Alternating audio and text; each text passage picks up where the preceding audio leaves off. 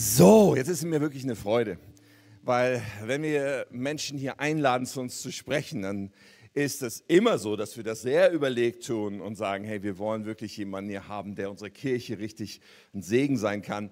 Aber heute an diesem Sonntag ist es ein besonders, besonders enger Freund von mir. Pastor Tore Runkel, gemeinsam mit seiner Frau Gabi. Sie leiten die Equipperskirche Rhein-Main. Eine Kirche mit vier Standorten. Wenn du mich fragst, eine der besten Kirchen, die wir überhaupt in unserem Land haben. War von ihrer Kultur, von dem Vibe, von dem, was da an Spirit, von dem, was da passiert, was Gott dort tut, ist es absolut herausragend.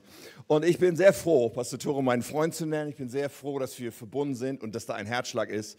Und Pastor Tore ist ein kühner Mann des Glaubens. Und es ist jemand, den ich immer wieder dafür auch sehr schätze, dass er immer wieder dieses Jetzt-Wort von Gott empfängt. Das ist nicht, es wird heute keine einfach nur Predigt für unseren Kopf. Ich bin so überzeugt, dass Pastor Tore ein Wort mitgebracht hat, wo der Geist Gottes etwas in dein Leben heute sprechen möchte, in unser Leben, in unserer Kirche platzieren will. Auch wenn du online zuguckst, auch wenn du in Schaumburg bist. Dicke Grüße gehen raus nach Schaumburg. Wir glauben heute, dass Pastor Tore von Gott gebraucht werden wird. Und deswegen lade ich dich ein, dass du dein Herz aufmachst. Und dass wir sagen, jawohl, Gott, was immer du heute hast für uns, das empfangen wir. Lass uns Pastor Tore begrüßen mit einem riesigen Applaus, keine 20. So schön, dass du da bist. Let's go. Vielen Dank, Pastor Tim, so cool. Bitte nehmt Platz, ihr Lieben. Ich freue mich immer wieder hier zu sein. Ich glaube, ich bin schon zum zweiten Mal in der Weihnachtszeit bei euch. Ich meine mich zu erinnern, ich bin immer wieder, so eine schöne Atmosphäre, so eine schöne weihnachtliche Atmosphäre. Richtig, richtig cool. Ähm, dabei fällt mir ein, wie ich war noch gar kein einziges Mal bei uns zu Hause dieses, dieses Jahr. Ne? Weil letzte Woche war ich mit Pastor Tim unterwegs gewesen. Ähm, da hatten wir den ersten Advent, wo wir waren. Und ich kann euch etwas verraten. Ich habe mir das rausbekommen über Pastor Tim. Ich habe es immer vermutet. Es war immer ganz stark, weil ich dachte, das ist bestimmt, das ist bestimmt so. Aber jetzt weiß ich es ganz genau. Wisst ihr was? Pastor Tim liebt Jesus wie wahnsinnig. Wirklich. Das habe ich rausgefunden, habe gedacht, oh, das ist wirklich, das ist gut, so einen Pastor zu haben, glaub mir. Das ist eine gute Idee. So, ich merke, heute bin ich nicht ganz so krasser Rechtsausleger. Ein bisschen zurückgehen. Ich würde gerne äh, mit, mit euch sprechen heute Morgen. Und zwar, ähm, ich glaube, ich glaube von ganzem Herzen zunächst einmal, ich glaube, du warst noch nie so nah an einem Durchbruch. Du warst noch nie so nah wie jetzt an einem Durchbruch. Sag das mal zu deinem Nachbarn. Sag ihm, ich war noch nie so nah an einem Durchbruch. Ich war noch nie so nah. Es ist nah. Ich war noch nie so nah. Ist ganz wichtig. Ganz wichtig, das zu glauben. Ich glaube, vielleicht ist heute der Tag aber ich war noch nie so nah. Und ich bin, und mein Gebet ist, dass wenn du hier rausgehst, dass du entweder durchbrichst oder dass du noch näher an dem dran bist, was Gott dir geben will. Kannst du dir das vorstellen? Ich glaube, dass Gott das heute tun will mit seinem Wort. Aber erstmal habe ich eine Frage an dich. Und zwar, was denkst du denn, das kannst du kurz checken mit deinem Nachbarn, was denkst du denn ist der wichtigste Job der Welt? Was glaubst du ist der wichtigste Job der Welt? Musst nicht so lange drüber nachdenken, musst auch nicht begründen. Einfach raushauen zu deinem Nachbarn. Sag einfach zum Beispiel, sagst du, Krankenschwester ist der wichtigste Job oder Lehrer oder was, manche Leute denken auch Verkäufer, weil sonst hätten wir ja nichts, wenn nichts verkauft werden würde. Ne? Manche Leute bei uns in der Church zum Beispiel, da gibt es ganz viele Studenten, die so irgendwas machen mit Design. Ich, du kannst eigentlich fast jeden fragen, da ist fast so irgendwas mit Design. IT-Design, Mediendesign, Business-Design, keine Ahnung was diese alle machen. Man, ist rein von der Anzahl her von Menschen, denke ich, das muss ein richtig wichtiger Job sein, oder?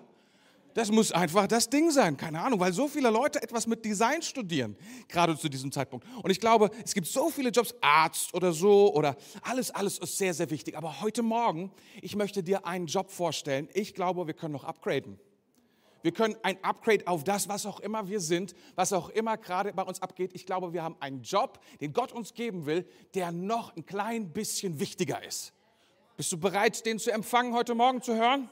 Gut, gut, gut. 2. Korinther 5, Vers 20, da steht, so sind wir Botschafter Christi und Gott gebraucht uns, um durch uns zu sprechen. Wir bitten inständig so, als würde Christus es persönlich tun, lasst euch mit Gott versöhnen.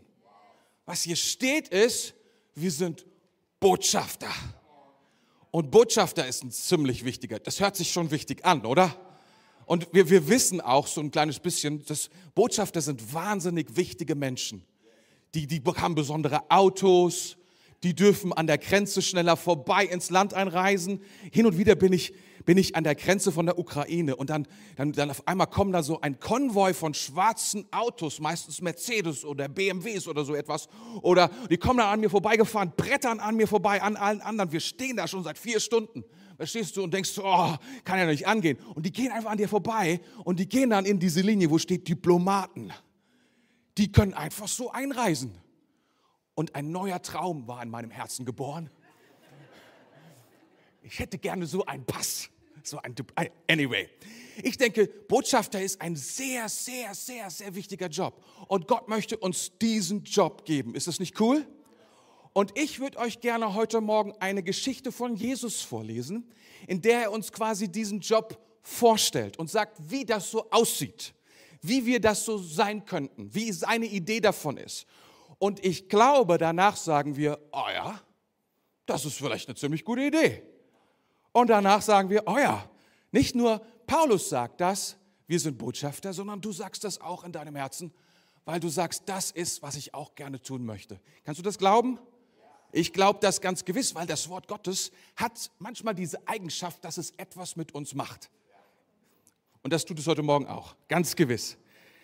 Also, Johannes 4, Johannes 4, ich habe es euch, glaube ich, ja, ich habe es euch mitgebracht.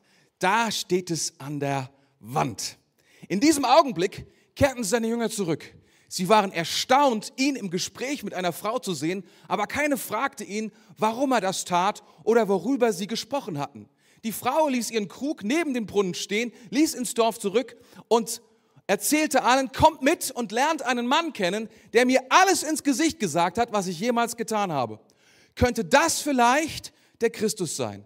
Da strömten die Leute aus dem Dorf herbei, um ihn zu sehen. Inzwischen drängten die Jünger Jesu, äh, die Jünger Jesus etwas zu essen, so rum.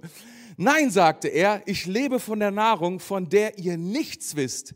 Wer sie ihm, wer sie ihm wohl gebracht hat, fragten die Jünger einander. Da erklärte Jesus, meine Nahrung ist, dass ich den Willen Gottes tue, der mich gesandt hat und sein Werk vollende. Und dann Meint ihr etwa, dass erst in vier Monaten zum Ende des Sommers die Zeit der Ernte beginnen wird? Schaut euch doch um. Überall reifen die Felder heran und sind schon jetzt bereit zur Ernte. Der Erntearbeiter Arbeiter erhält guten Lohn und die Früchte, die er einsammelt, sind Menschen, die zum, ewigen, die zum ewigen Leben geführt werden. Welche Freude erwarten beide zugleich, den, der pflanzt und den, der erntet.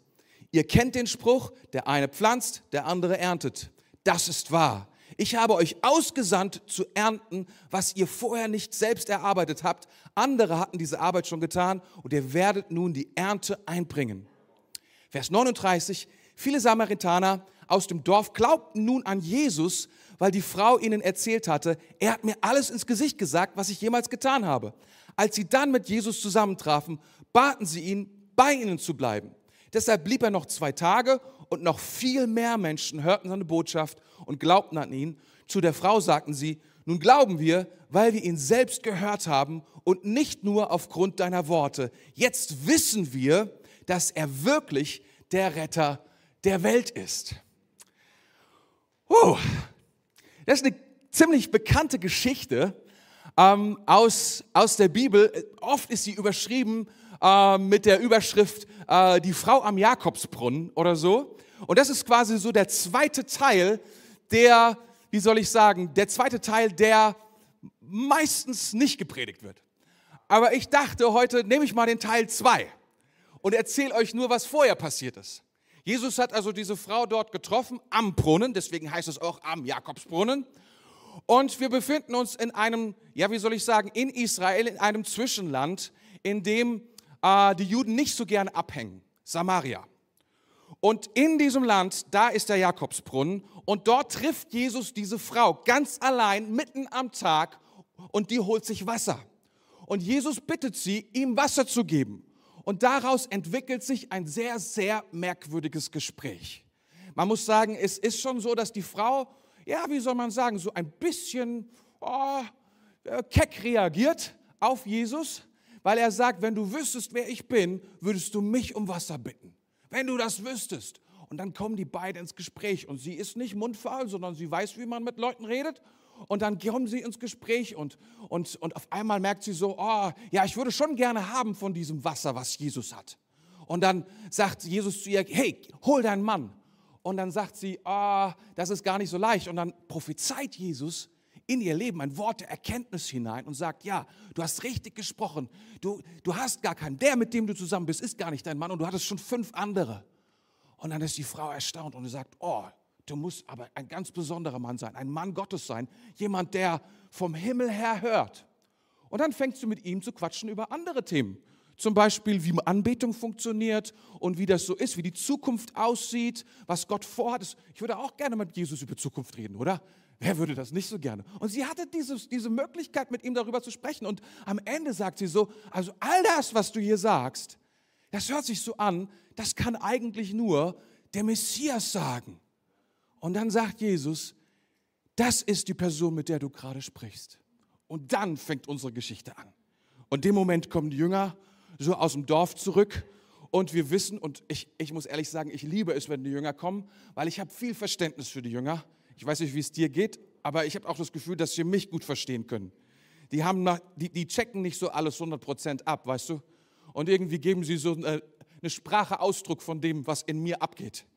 Und was dann passiert, ist so eine Lost in Translation Kommunikation. Jesus redet von dem einen, die Jünger reden von was anderem. Irgendwie über Nahrung und Jesus redet über Nahrung, aber es ist nicht dieselbe Nahrung, über die sie reden. Und du, du merkst so, irgendwie das Gespräch kommt eine, eine merkwürdige Dynamik rein. Und mitten in diesem Gespräch, auf einmal geht es um Ernte und es geht darum, dass, dass, dass, dass die Ernte eingeholt werden muss und so weiter und so fort. Und du denkst so, meine Güte, was passiert denn hier? Auf welcher Ebene befinden wir uns hier? Und ich bin überzeugt, dass, dass das alles, was hier steht, dass das gewollt ist, dass das genauso zusammenkommt. Man muss manchmal da denken, also wie ich als Deutscher oder wir als Deutsche, denken manchmal, Johannes, der Evangelist, ist ein bisschen durcheinander. Der könnte die Sachen ein bisschen ordentlicher aufschreiben so ein kleines bisschen mehr so in Reihenfolge bringen. Aber manchmal denkst du so, wieso bringst du mitten in diese Geschichte dieses Thema rein? So, bleib beim Thema. Kennst du so Gespräche, wo du denkst, bleib beim Thema. Hallo? ADHS-Leute, die so überall, und du denkst so, hey, bleib am Thema. Und so, so ein bisschen so ist es so aufgeschrieben. Und denkst so, ah, was passiert hier eigentlich? Ah, ich glaube von ganzem Herzen, der Heilige Geist hat gewollt, dass die Dinge genauso hier zusammengestellt sind, wie sie zusammengestellt sind. Weil ich glaube, was Gott uns sagen will, ist, die richtige Person kann eine ganze Stadt erreichen. Die richtige Person kann eine ganze Stadt transformieren. Nur eine einzige Person kann eine ganze Erweckung auslösen. Das ist, was hier steht. Das ist, was er hier zeigt. Er zeigt, was passiert, welche Art von Menschen Jesus benutzen will. Lass uns mal anschauen, welche Art von Menschen Jesus benutzen will. Wir denken ja immer, meine Güte, wir, wir Freikirchler, wir sind ja immer, wir, wir sind immer so froh, wenn irgendwie der Bürgermeister bei uns vorbeikommt und irgendwelche wichtigen Businessleute bei uns am Start sind, wenn wir irgendwie den ersten Gottesdienst haben. Der, vielleicht, letztens hat mir jemand geschrieben, dass irgendwie der, ein Mitglied des Bundestages bei ihm ist und so. Und ich habe ihm zurückgeschrieben, hoffentlich predigst du das Evangelium, damit er das Evangelium hört. Ja, und, und manche Leute haben dann, oh, wir dürfen diese Person irgendwie nicht so sauer machen, die muss für uns, wir müssen ihnen das Evangelium predigen, oder? Eh, so oder so. Wir denken immer, die Wichtigkeit der Person ist wichtig, damit wir das Ziel erreichen. Jetzt schauen wir mal, was Jesus tut was für ihn eine Schlüsselperson ist, was für ihn der Door-Opener ist mit, der, mit Einfluss in die ganze Stadt. Ich sag dir, diese Frau, da, damals gab es das Wort Cancel noch nicht, aber das war die, verstehst du, die Samaritaner waren eh schon die Gecancelten. Und kennst du das, dass unter den Gecancelten wird auch nochmal gecancelt? Weil die quasi noch, weil man sucht sich ja immer noch mal jemanden, der noch schlimmer ist als man selbst. Und da hat man diese Frau gefunden, weil es gab keine kleine, wie soll ich sagen, eine eine Gruppe von fünfmal geschiedenen Frauen. Die wurden komplett weggecancelt. Keiner wollte mit ihr gesehen werden. Keiner wollte mit ihr zu tun haben. Warum hat sie alleine Wasser geholt mitten am Tag, als es heiß war? Ich sag dir was, ich weiß nicht, jetzt kannst du dich schwer daran erinnern, weil es ist kalt, es ist Winter. Aber im Sommer, da gehst du mittags nicht raus. Oder du versuchst es nicht. Ich muss manchmal wegen meinem Hund. Der will auch nicht. Er hat auch schon keinen Bock mehr nach ein paar Metern. Und ich denke so, oh, was ein Glück, komm, wir gehen wieder. Weil es einfach so heiß ist und die Frau will das auch nicht, aber sie hat keine Wahl. Sie, sie muss, weil sie ist, sie ist die nicht, wie soll ich sagen, sie ist isoliert. Da ist, das, ist, mit ihr will niemand etwas zu tun haben. Und diese Person trifft Jesus.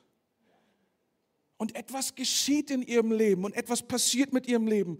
Und wir, ganz ehrlich, es ist schon irgendwie, manchmal ist es ja so, wahrscheinlich habe ich es selber auch schon getan, dass wir den ersten Teil der Geschichte dafür nehmen, um zu erklären, wie man ein evangelistisches Gespräch hält. Und wenn ich mal ganz ehrlich bin, ist es schon ziemlich clever, was Jesus hier macht. Und du musst, du musst schon sagen, also, und dann kommt er mit einem prophetischen Wort um die Ecke und so und ist ziemlich pastoral und so, ist ziemlich, ziemlich, ziemlich beeindruckend. Aber wenn ich ehrlich bin, was mich noch krasser beeindruckt ist, diese Frau. Weil diese Frau hat nichts. Sie hat nichts vorzuweisen und sie hat überhaupt keine Position. Sie hat null Autorität. Und sie trifft Jesus. Und sie, mit dem, was sie hat, geht sie in ihr Dorf zurück. Und das gesamte Dorf, das gesamte Dorf gibt ihr Leben Jesus. Ist das krass? Was auch immer deine Ausrede ist, vergiss es. Diese, diese Frau ist noch mehr arm wie du oder ich. Verstehst du? Diese Frau hat es, diese Frau hat, diese, was hat sie gesagt? Was hat sie gesagt? Jetzt denkst du vielleicht, naja, vielleicht hat sie noch eine Bibelschule gemacht auf dem Weg zurück. Oder weiß was ich, hat noch mal irgendwie ein Coaching gekriegt oder sowas. Was sie sagen soll, hat was Beeindruckendes erzählt. Jesus hatte ja auch Goldnuggets getrappt. Das war ja der Hammer. Geist und Wahrheit, solche Sachen hat er gesagt. Anbetung und so. Also richtig krasse Sachen, die nur dastehen, die Jesus nur dieser Frau gesagt hat. Richtig, richtig abgefahrene Offenbarungen wo du, du liest das und sagst so, oh, kennst du das? Du liest die Offenbarung, erstmal muss ich erstmal erholen von der Offenbarung, weil die so in dir, solche Sachen hat der Jesus da bei ihr erzählt und so. Und dann fragst du dich, naja, vielleicht hat, er, hat, sie, hat, er, hat sie das gesagt. Aber wisst ihr, was sie sagt? Da heißt es hier, kommt mit und lernt einen Mann kennen, der mir alles ins Gesicht gesagt hat, was ich jemals getan habe. Könnte das vielleicht der Christus sein? Was sagt sie? Kommt mit, der mir lernt einen Mann kennen, der mir alles ins Gesicht gesagt hat, was ich getan habe. Und die Leute wahrscheinlich nur so, endlich mal ist jemand gekommen und sagt dir mal deine, deine Meinung. Es wurde auch langsam Zeit. Das ist, das ist ihr Zeugnis. Hallo? Nicht besonders beeindruckend, oder? Nicht besonders high profiliert, so mit Anfang, Höhepunkt und Schluss. So ein Zeugnis, wo man wirklich so, keine Ahnung, und ich hatte Drogen und ich war abhängig und dann kam und all diese Dinge. Wir lieben diese großen, fantastischen Zeugnisse zu hören und manchmal leihen wir uns die auch gerne aus, oder? Und denken uns, weil unser eigenes Zeugnis überhaupt nicht ausreicht, weil es nicht genug ist, dann müssen wir uns vielleicht unser Zeugnis noch so ein bisschen, ah, wie soll ich sagen, optimieren. Und wir glauben, dadurch wird es besser. Was hatte diese Frau zu sagen? Sie hatte eine Sache zu sagen. Sie hat gesagt, ich habe einen Mann getroffen und dieser Mann wusste, wer ich bin. Er wusste und er sagt, es ist ziemlich, ziemlich krasse Sprache, in your face, der sagte mir ins Gesicht, wer ich bin. Und das hat sie fertig gemacht, weil sie gespürt hat, dieser Mann liebt mich trotzdem, obwohl er alles weiß. Und das hat, das hat sie verändert und das hat sie, das hat sie, das hat etwas in ihr ausgelöst, was, was sie verändert hat, was, was ihr Hoffnung in ihr hervorgebracht hat, was Freude in ihr hervorgebracht hat. Als authentische Zeugnis, nicht was ich getan habe, nicht meine Leistung, nicht ihre Persönlichkeit, nicht ihre Stellung, nicht ihre Position, nicht ihre Ethik, sondern einfach nur, was hat Jesus für sie getan? Und seien wir ehrlich, es war noch nicht mal eine Heilung. Es war auch keine Dämonenaustreibung. Es war, es war einfach nur, Jesus sagt ihr, wer sie wirklich ist. Ist es nicht cool? Was auch immer, was auch immer wir uns manchmal so ausdenken, was wir sagen müssen. Und manchmal so Frokis, fromme Kinder, fromme Kinder, die, die sagen manchmal so Sachen wie so, ich habe gar kein Zeugnis. Ich habe gar nichts zu erzählen. Ich glaube, das ist, das ist ein großer Irrtum. Jeder von uns, jeder von uns hat ein Zeugnis. Und manchmal denken wir, aber es ist so awkward, ich kann das gar nicht erzählen. Aber ich sage dir, jedes Zeugnis hat Kraft. Jedes Zeugnis hat Bedeutung und kann Menschen und Herzen transformieren und in Brand stecken. Wenn diese Frau das konnte, kannst du es auch. Wenn diese Frau es konnte, kann ich es auch. Kannst du dir das vorstellen? Sieh mal, Paulus. Wir sind ja manchmal, wir lesen ganz viel Paulus und deswegen denken, weil der so schlaue Sachen gesagt hat. Deswegen sind wir so beeindruckt von Paulus. Aber sieh mal, wie er angefangen hat. Paulus, ne, der hat sich bekehrt, der hat Jesus getroffen in der Wüste, ist vom Pferd gefallen, dann ist er blind geworden, dann konnte er wieder sehen, dann ist er sofort nach Jerusalem gegangen und hat angefangen mit den Proselyten zu streiten über Jesus. Der Typ war so schlau, der hatte alle Professor- und Doktortitel, die du dir vorstellen kannst in Theologie und in was man alles haben konnte, der hat es einfach drauf gehabt. Und keiner konnte ihm widerstehen. Das Problem war nur, es hat nichts geholfen. Nur weil du recht hast, nur weil dein Argument zwingend ist, hat noch niemand deswegen gesagt, oh, dann werde ich Christ. Sondern die Leute werden sauer. Sie denken, hey, was willst du von mir? Geh, geh mir nicht auf die Nerven. Das wurde so schlimm, dass sie Paulus nehmen mussten und gesagt, tut mir leid, aber du kannst hier nicht bleiben. Verstehst du, der wurde aus der Gemeinde rausgeschmissen. Ich weiß nicht, ob du das wusstest, aber das Erste, was mit, Jesus, mit Paulus passiert ist, er wurde erstmal aus der Gemeinde rausgegangen das ist nicht der richtige Ort für dich. Kannst du dir das vorstellen? Jemand wird aus der K21 rausgeschmissen, weil er zu schlau ist? Der hat so viel Ärger gemacht. Überall, alles Mögliche. Und dann gibt es eine andere Geschichte. Das ist auch so beeindruckend. Und Paulus ist in Athen. Und an Athen, da sind lauter, da sind nur die krassen Jungs am Start. Das ist wie wenn du auf den Unicampus gehst hier in Hannover und du sprichst quasi mit der Creme de la Creme. Sprichst so mit den Leuten, die so es richtig drauf haben. Und er dachte dort, dort in Athen, in dieser gebildeten Stadt, da hat er eine Predigt rausgehauen und die kannst du dir mal anschauen.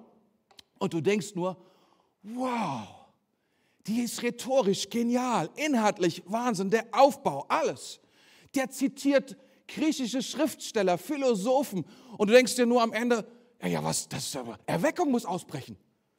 Und dann liest du, ja gut, hat, der eine oder andere hat seine Hand gehoben, wir wissen nicht so genau, ob er vielleicht Probleme hatte mit seinem Arm, aber wir zählen mal die, die, die Person mit dazu, das, oh, das ist schon in Ordnung. Und dann lesen wir, hat er Athen verlassen und geht in eine Stadt namens Korinth. Und dort bricht Erweckung aus. Und er schreibt darüber im ersten Korintherbrief, Kapitel 2, was der Unterschied war. Er sagt, ich habe mir vorgenommen, bei euch nichts anderes zu wissen als den Gekreuzigten, als Jesus den Gekreuzigten. Nichts anderes, keine hohen Ideen, keine großartigen Ge Gedanken und Gebäude. Ich wüsste nichts, als ich war schwach. Und ihr habt mich angesehen und eine Erweckung bricht aus. Du sagst so, oh, was hat Paulus da? Und dann liest du die, ich weiß nicht, wie es dir geht, aber in der Apostelgeschichte steht die Bekehrung von Paulus dreimal drin, komplett. Am Anfang war ich super genervt, bin effektiver Deutscher. Dann habt ihr dann das zweite und das dritte Mal übersprungen, weil ich gedacht habe, kenne ich schon. Dreimal steht er da drin. Come on, allein die Platzverschwendung. Damals war Papier auch wertvoll. Wieso konnte er das dreimal da reinschreiben? Weil er hat eine Sache verstanden. Paulus hat irgendwann eine Sache verstanden. Nichts ist so powerful wie das, das Zeugnis seines Lebens, wie er Jesus begegnet. Das ist das peinlichste seines Lebens. Er war auf dem Weg, die Gemeinde Jesu Christi zu vernichten. Und Jesus selbst stellt sich ihm entgegen und sagt, no way, mein Freund. Und das ist das Schlimmste, wir können es vielleicht, weißt du, wahrscheinlich hat Lukas noch die gekürzte Version weitergegeben und reingeschrieben in, in den Apostelgeschichte. Ich kann mir vorstellen, wenn Paulus dir erzählt hat, wie, wie er sein Herz auch geöffnet hat, gesagt hat, wisst ihr, und ich wollte dies und ich wollte jenes tun, und dann kam Jesus. Und es war mir so peinlich. Und die, ich, die Leute haben eine Stimme gehört, aber sie haben Jesus nicht gesehen. Die haben gedacht, ich bin Baller Baller, die bei mir waren. Und ich war blind und konnte nichts mehr sehen. Es war einfach nur furchtbar awkward. Wir denken, wenn wir Zeugnis geben müssen, wenn wir Zeugnis geben, dann muss es irgendwie triumphal sein, irgendwie mit großer Würde, so dass wir am Ende, wie soll ich sagen, uns besser fühlen, uns überlegen vielleicht fühlen oder zumindest nicht unterlegen.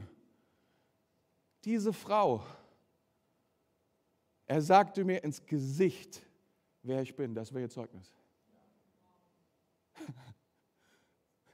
Kann es, kann es sein, dass eine unfassbare Kraft darin liegt, dass wir das, was wir mit Jesus erfahren, wenn wir das weitergeben, dass das das ist, was die Herzen verändert. Dass es das ist, was die Herzen öffnet. Dass es nicht die Worte sind, nicht die, wie soll ich sagen, die, die, die, die, die ganze Philosophie drumherum, die ganze Schlauheit drumherum, die Argumente drumherum, sondern einfach nur der Fakt. Weißt du, es gibt Zeugnisse, die sind so peinlich, dass wir sie nicht erzählen. Ich kenne, ich kenne einen, einen, einen, einen Missionar, powervoller Missionar. Und der hat mir erzählt, was ist dein Zeugnis? Er hat gesagt, ja, ich habe mit sechs Jahren vorm Fernseher gesessen und einen Teleevangelisten geguckt. Und er hat gepredigt im Fernsehen und ich kann mich erinnern, dass ich Jesus mein Leben gegeben habe, als ich ihn gesehen habe. Wie peinlich ist das? Nur wenn du es erzählst, ist es schon peinlich, oder? Wir kommen nicht drum herum. Wenn wir Jesus treffen, wenn wir erzählen, was Jesus in unserem Leben getan hat, dann wird es nie so sein, dass wir, dass wir irgendeine siegreiche, übermäßige Story erzählen, sondern es wird immer so sein, dass wir denken, oh man, wie krass ist das, ich komme nicht gut dabei weg. Aber ich habe Jesus getroffen. Und die Leute haben gesagt, ja, warte mal, jetzt, also, das ist schon, sagen zu dieser Frau jetzt, also ganz ehrlich, das ist interessant. Das hat, das hat ihr Herz verändert. Das hat etwas in ihrem Herzen getan. Und ich will dir sagen, er sendet dich und mich genau das zu tun, was diese Frau getan hat. Und es kann alles verändern. In deiner Familie, in deiner Uni, in deiner Firma, in dem Stadtteil, in dem du wohnst. Meine, du brauchst nicht alles zu wissen. Du brauchst nicht alle Argumente, um die Menschen niederzuringen sondern was du brauchst, ist das Zeugnis, wie du Jesus getroffen hast. Das ist es, was Menschen berührt. Das ist, was Menschen in Feuer setzt. Kannst du das glauben? Das ist, was hier passiert ist. Das ist, wie es beginnt. Das ist, was Gott tun möchte. Weißt du, Glaube, Glaube ist kein objektiver Fakt. Ist nicht, dass wir sagen können, wisst ihr, das ist, das ist ja oft, was wir wollen. Wir wollen, wir wollen ja gerne reflektiert wirken und nicht irgendwie so wie soll ich sagen, so aus so einem Umfeld von irgendwelchen Querdenkern kommen oder so, sondern wir wollen ja wirken wie moderne, aufgeklärte Menschen, die halt trotzdem glauben, obwohl. Und dann machen wir uns das Leben so schwer. Dabei will Jesus einfach nur, dass wir erzählen, was wir gehört haben, was passiert ist, was Jesus mit uns getan hat. Das ist alles. Weißt du, wenn ich irgendwo neu predige, was ich normalerweise erzähle, ist, ist immer meine, als allererstes ist mein Zeugnis. Ich erzähle, was passiert ist. Ich erzähle davon, dass ich, als ich 13 Jahre alt war, dass ich in ein Jugendcamp gegangen bin und dass ich dann gehört habe von Jesus und dass ich beeindruckt war von diesen Geschichten und dass ich auch Christ sein wollte. Und ich habe mich entschieden, ich wollte Christ sein, ich wollte so gut sein. Für mich war Christ sein, ein guter Mensch zu sein. Ich habe gemerkt, guter Mensch, jeder will ein guter Mensch sein, glaube ich. Zumindest bis zu einem bestimmten Punkt. Und dann vielleicht, ich weiß nicht genau, und irgendwann ge geben Leute vielleicht auf, ich weiß es nicht, aber ich glaube, im, im, Herzen will es jeder. Und ich wollte das auch. Ich habe gesagt, oh, ich, würde gerne, ich würde gerne so sein, wie Christen sind. Und wisst ihr, dann habe ich gesagt, oh, jetzt bin ich Christ. Und wisst ihr, wie lange das gedauert hat, diese Art von Christsein? Zwei Wochen. Und das ist schon großzügig. Zwei Wochen. Ich würde sagen, ich habe schon die halbe oder mindestens eine Woche davon gecheatet, weil es einfach nicht möglich ist, Christsein zu, wie soll ich sagen, zu tun, zu machen. Das funktioniert nicht. Wir können Christsein nicht aus unserer eigenen Kraft, aus unserer eigenen, aus unserer eigenen Power heraus irgendwie tun. Das geht nicht. Und ich war so frustriert. Ich dachte, meine Güte, das ist etwas für ganz besondere Menschen, die Christen. Das, das ist etwas für ganz tolle Menschen, aber das ist nichts für mich. Das kriege ich nicht hin. Ich war schon ein bisschen auch traurig darüber, das muss ich schon sagen. Und ich habe mich schon gefragt, wie das geht und habe mich noch schlimmer gefühlt wie vorher. Und dachte, das ist echt, also Christsein ist ganz schön anstrengend. Geht schon da los. Ein Jahr später war ich wieder auf dem Camp und dann ging es schon wieder los und die haben schon wieder von Jesus erzählt. Wahrscheinlich, weil es ein Camp war, wo es darum ging. Habe ich nicht so ganz gecheckt. Ich dachte, es ging darum, irgendwie eine Freundin zu finden oder so. Aber das war nicht das Ziel. Das Ziel war ganz eindeutig. Ganz eindeutig, dass wir Jesus kennenlernen. Und ich weiß noch, die, die, die, die, die Leiter haben das später erzählt, weil sie haben 25 Jahre lang nicht gesehen, dass jemand sein Leben Jesus gegeben hat. Sie haben 25 Jahre gepredigt in der Kirche und sie haben gesagt, das ist der letzte Versuch, den wir unternehmen. Und ich weiß noch, an dem Morgen, da macht auf einmal die Bibelarbeit geht los und wir sitzen alle da und wir denken alle nur, oh, wann ist sie fertig, wann können wir Fußball spielen und so. Und der eine schlägt die Bibel zu und, auf, und, und dann sagt ein Leiter, und jetzt erzähl mal, wie du zu Jesus gekommen bist. Und dann waren drei Leiter dort und alle erzählen, wie sie zu Jesus gekommen sind. Und ich auf einmal wusste ich, dass ich wusste, dass ich wusste, ich kann Jesus treffen. Es ist möglich, Jesus zu treffen. Es ist möglich, Vergebung zu bekommen. Es ist möglich, ein Leben zu führen, nicht aus meiner eigenen Kraft, sondern dass Gott mir ein neues Leben. Ich wusste es in diesem Augenblick, die offenbar Himmel ging auf. Wie soll ich sagen? Aber es war immer noch awkward. Es war super awkward. Ich habe den ganzen Tag darüber nachgedacht, ob ich das machen soll, weil ich dachte, das ist schon also irgendwie ein hoher Preis. Ich spürte das von ganzem Herzen. Und dann musste man noch zu so einem Leiter gehen, so ging das damals. Und dann hast du mit dem gebetet. Der hat vorgebetet, du hast nachgebetet. Herr Jesus Christus, Herr Jesus Christus. Das ist, was wir nachher machen. Genau das. Und es funktioniert immer noch. Es hat Kraft. Und ich habe dann so eine, so eine, so eine Übergabs, Übergabekarte ausgefüllt. Und ich weiß noch genau, 25.07.1990, 19.12 Uhr. Ich wollte sicher gehen. Die Minute. Und was soll ich sagen? Seit diesem Zeitpunkt ist alles anders gewesen in meinem Herzen. Das Erste, worüber ich mich beschwert habe, ist, warum sie es mir nicht vorher erzählt haben. Es ist nicht so, dass sofort alles sich verändert. Ich habe gesagt, wieso habt ihr das nicht vorher erzählt? Wieso habt ihr das vorher gesagt? Das ist die wichtigste Botschaft, die gehört werden muss. Und ich wusste noch in meinem Herzen, dass ich damals gesagt habe, dafür will ich mein Leben geben, dass diese Botschaft gehört wird. Dass jeder sie hört, wenn das so eine wichtige Botschaft ist. Dass Menschen hören, wer Jesus ist. Das ist das absolute Zentrum von allem. Amen.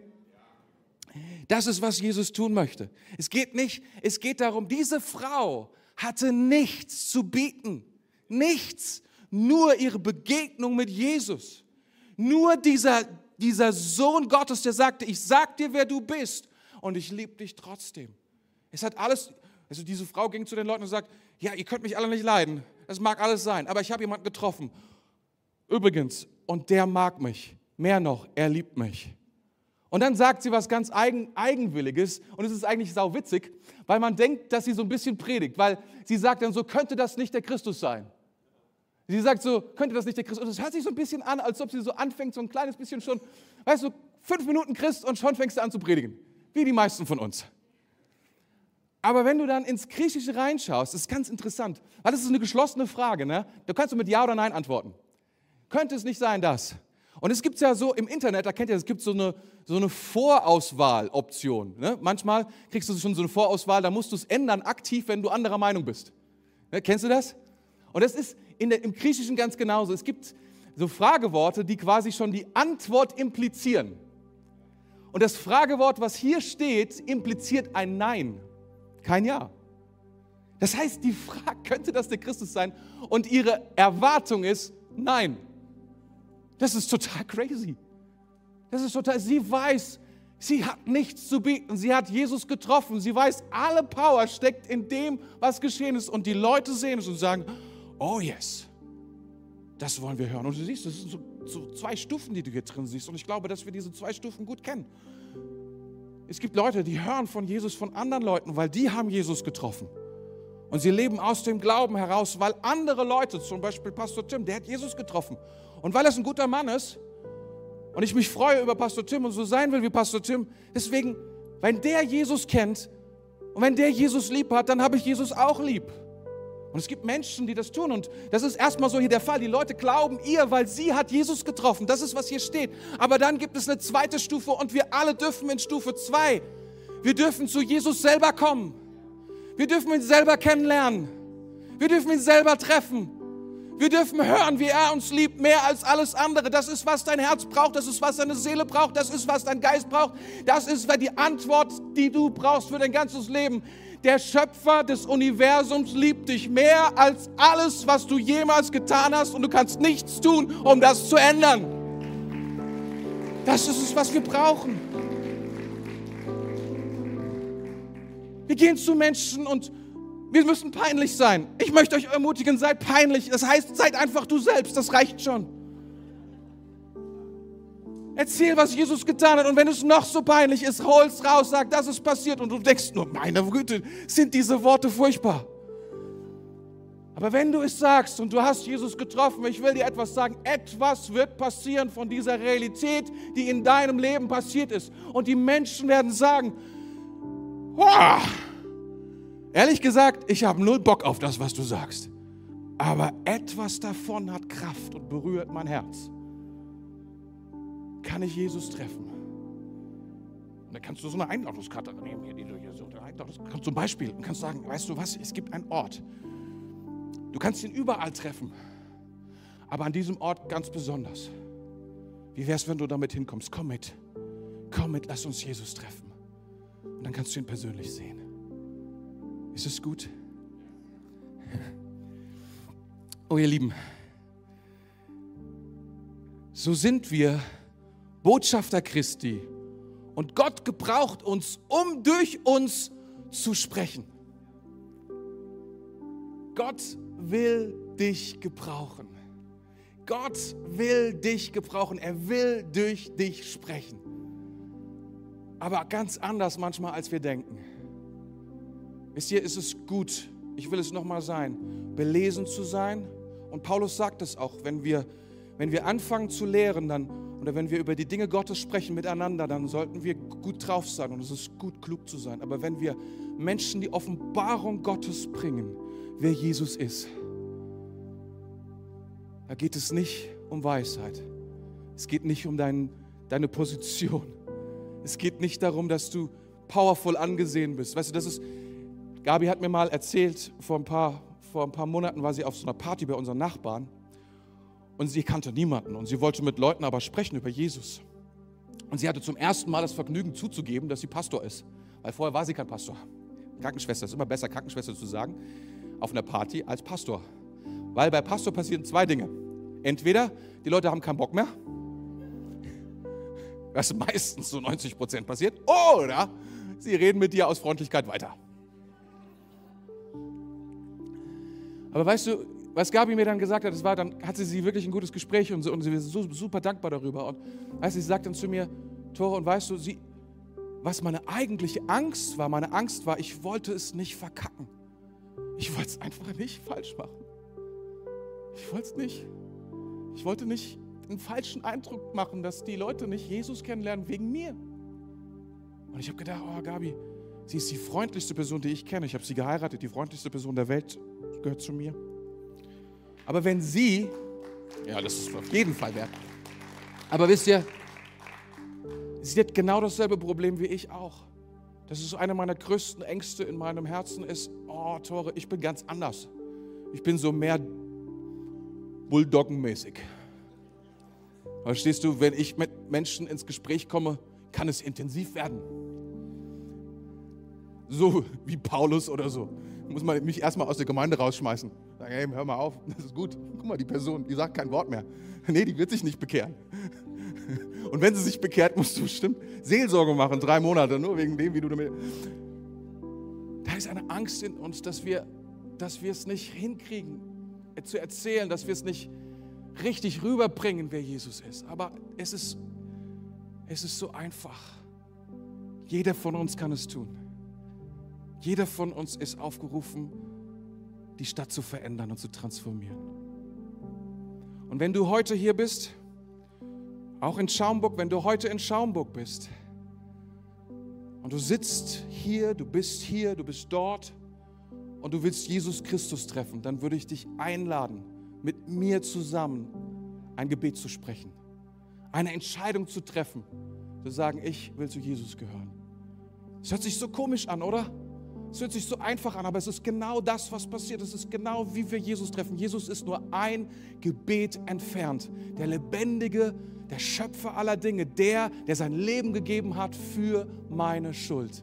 Wir können ihn treffen. Du kannst ihn treffen. Ist es nicht eine gute Botschaft? Ist es nicht großartig? Und ich frage mich, wer heute hier ist, der sagt, das bin ich. Ich brauche Jesus. Ich will diesen Jesus treffen. Ganz persönlich. Ich will nicht nur von ihm hören. Ich will nicht nur von ihm wissen, von meinem Jugendleiter oder von meinem Pastor oder von irgendjemandem, den ich gut leiden kann. Ich will diesen Jesus in meinem Leben. Ich will wissen, was er zu mir sagt, wie er zu mir steht. Das ist, was ich brauche. Und ich würde dich heute Morgen einladen, mit mir zu beten. Ich würde dich einladen, heute Morgen eine Entscheidung zu treffen. Wir machen das so, wir machen die Augen zu, hier im Raum und auch in Schaumburg. Und wenn du sagst, es braucht Glauben, es braucht Glauben, um zu Jesus zu kommen, das ist, was Gott sucht in unseren Herzen. Glauben wir ihm, glauben wir, dass er uns liebt. Und wenn du sagst, das bin ich, ich glaube Jesus, ich will Jesus in meinem Leben, ich will ihn einladen, ich will, dass er kommt, dann würde ich dich bitten, dass du, dass du jetzt in einem Augenblick deine Hand hebst und sagst, das bin ich, das brauche ich, ich brauche Jesus in meinem Leben. Wenn du hier bist und sagst, ich will Jesus treffen, ganz persönlich, dann heb bitte jetzt deinen Arm ganz weit nach oben. Wenn alle anderen, jawohl, das sind eine Person, das ist eine Person, das ist noch eine Person, gibt es noch jemand, der sagt, ja, und da und da ist noch jemand. Vielen Dank, vielen Dank. Jesus ist hier, Jesus ist in diesem Raum. Wir werden in einem, einem Augenblick gemeinsam beten. So cool. Lass uns gemeinsam aufstehen. Und wir beten ganz laut, so wie ich es vorhin erzählt habe wie ich es getan habe vor vielen Jahren. Genau das werden wir hier tun, aber wir helfen denen, die sich entschieden haben, ja? Wir beten zusammen.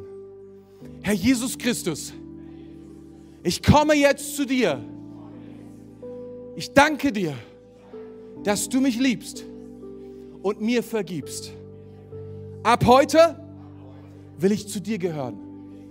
Herr Jesus Christus, ich vertraue dir. Danke, dass du für mich gestorben bist Danke, dass du dein Blut für mich geopfert hast. Für meine Schuld, für meine Sünden, für meine Fehler.